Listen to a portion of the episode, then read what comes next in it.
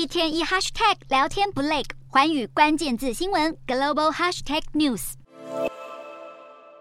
芬兰议会一日投票表决是否加入北约。结果，两百个议席中，高达一百八十四票赞成，七票反对。按照规矩，北约三十个成员国必须一致同意才能吸收新成员，因此立场相对亲俄的匈牙利动向跟着受阻。匈牙利不满过去被芬兰与瑞典大力批评没有民主法治，数度以两国入团可能升高北约与俄国的冲突风险为由，拖延相关程序。不过最近这样的态度有松动趋势，匈牙利总理奥班领导的亲民盟一日表示，将支持批准芬兰和瑞典加入北约。二月底时，匈牙利议会也已经启动批准两国加入北约的程序。紧邻俄罗斯的芬兰，二月二十八日开始建造与俄罗斯边界的围墙，防止俄罗斯拿非法移民当武器，达到政治目的。同时，也向北约国家证明芬兰抵御俄罗斯的决心。原本的木栅栏只是为了防止牲畜越过，新的围栏将会用金属修建，并且提升高度，再覆盖铁丝网。建造新的围墙预计将花费三到四年，并且耗资数亿欧元。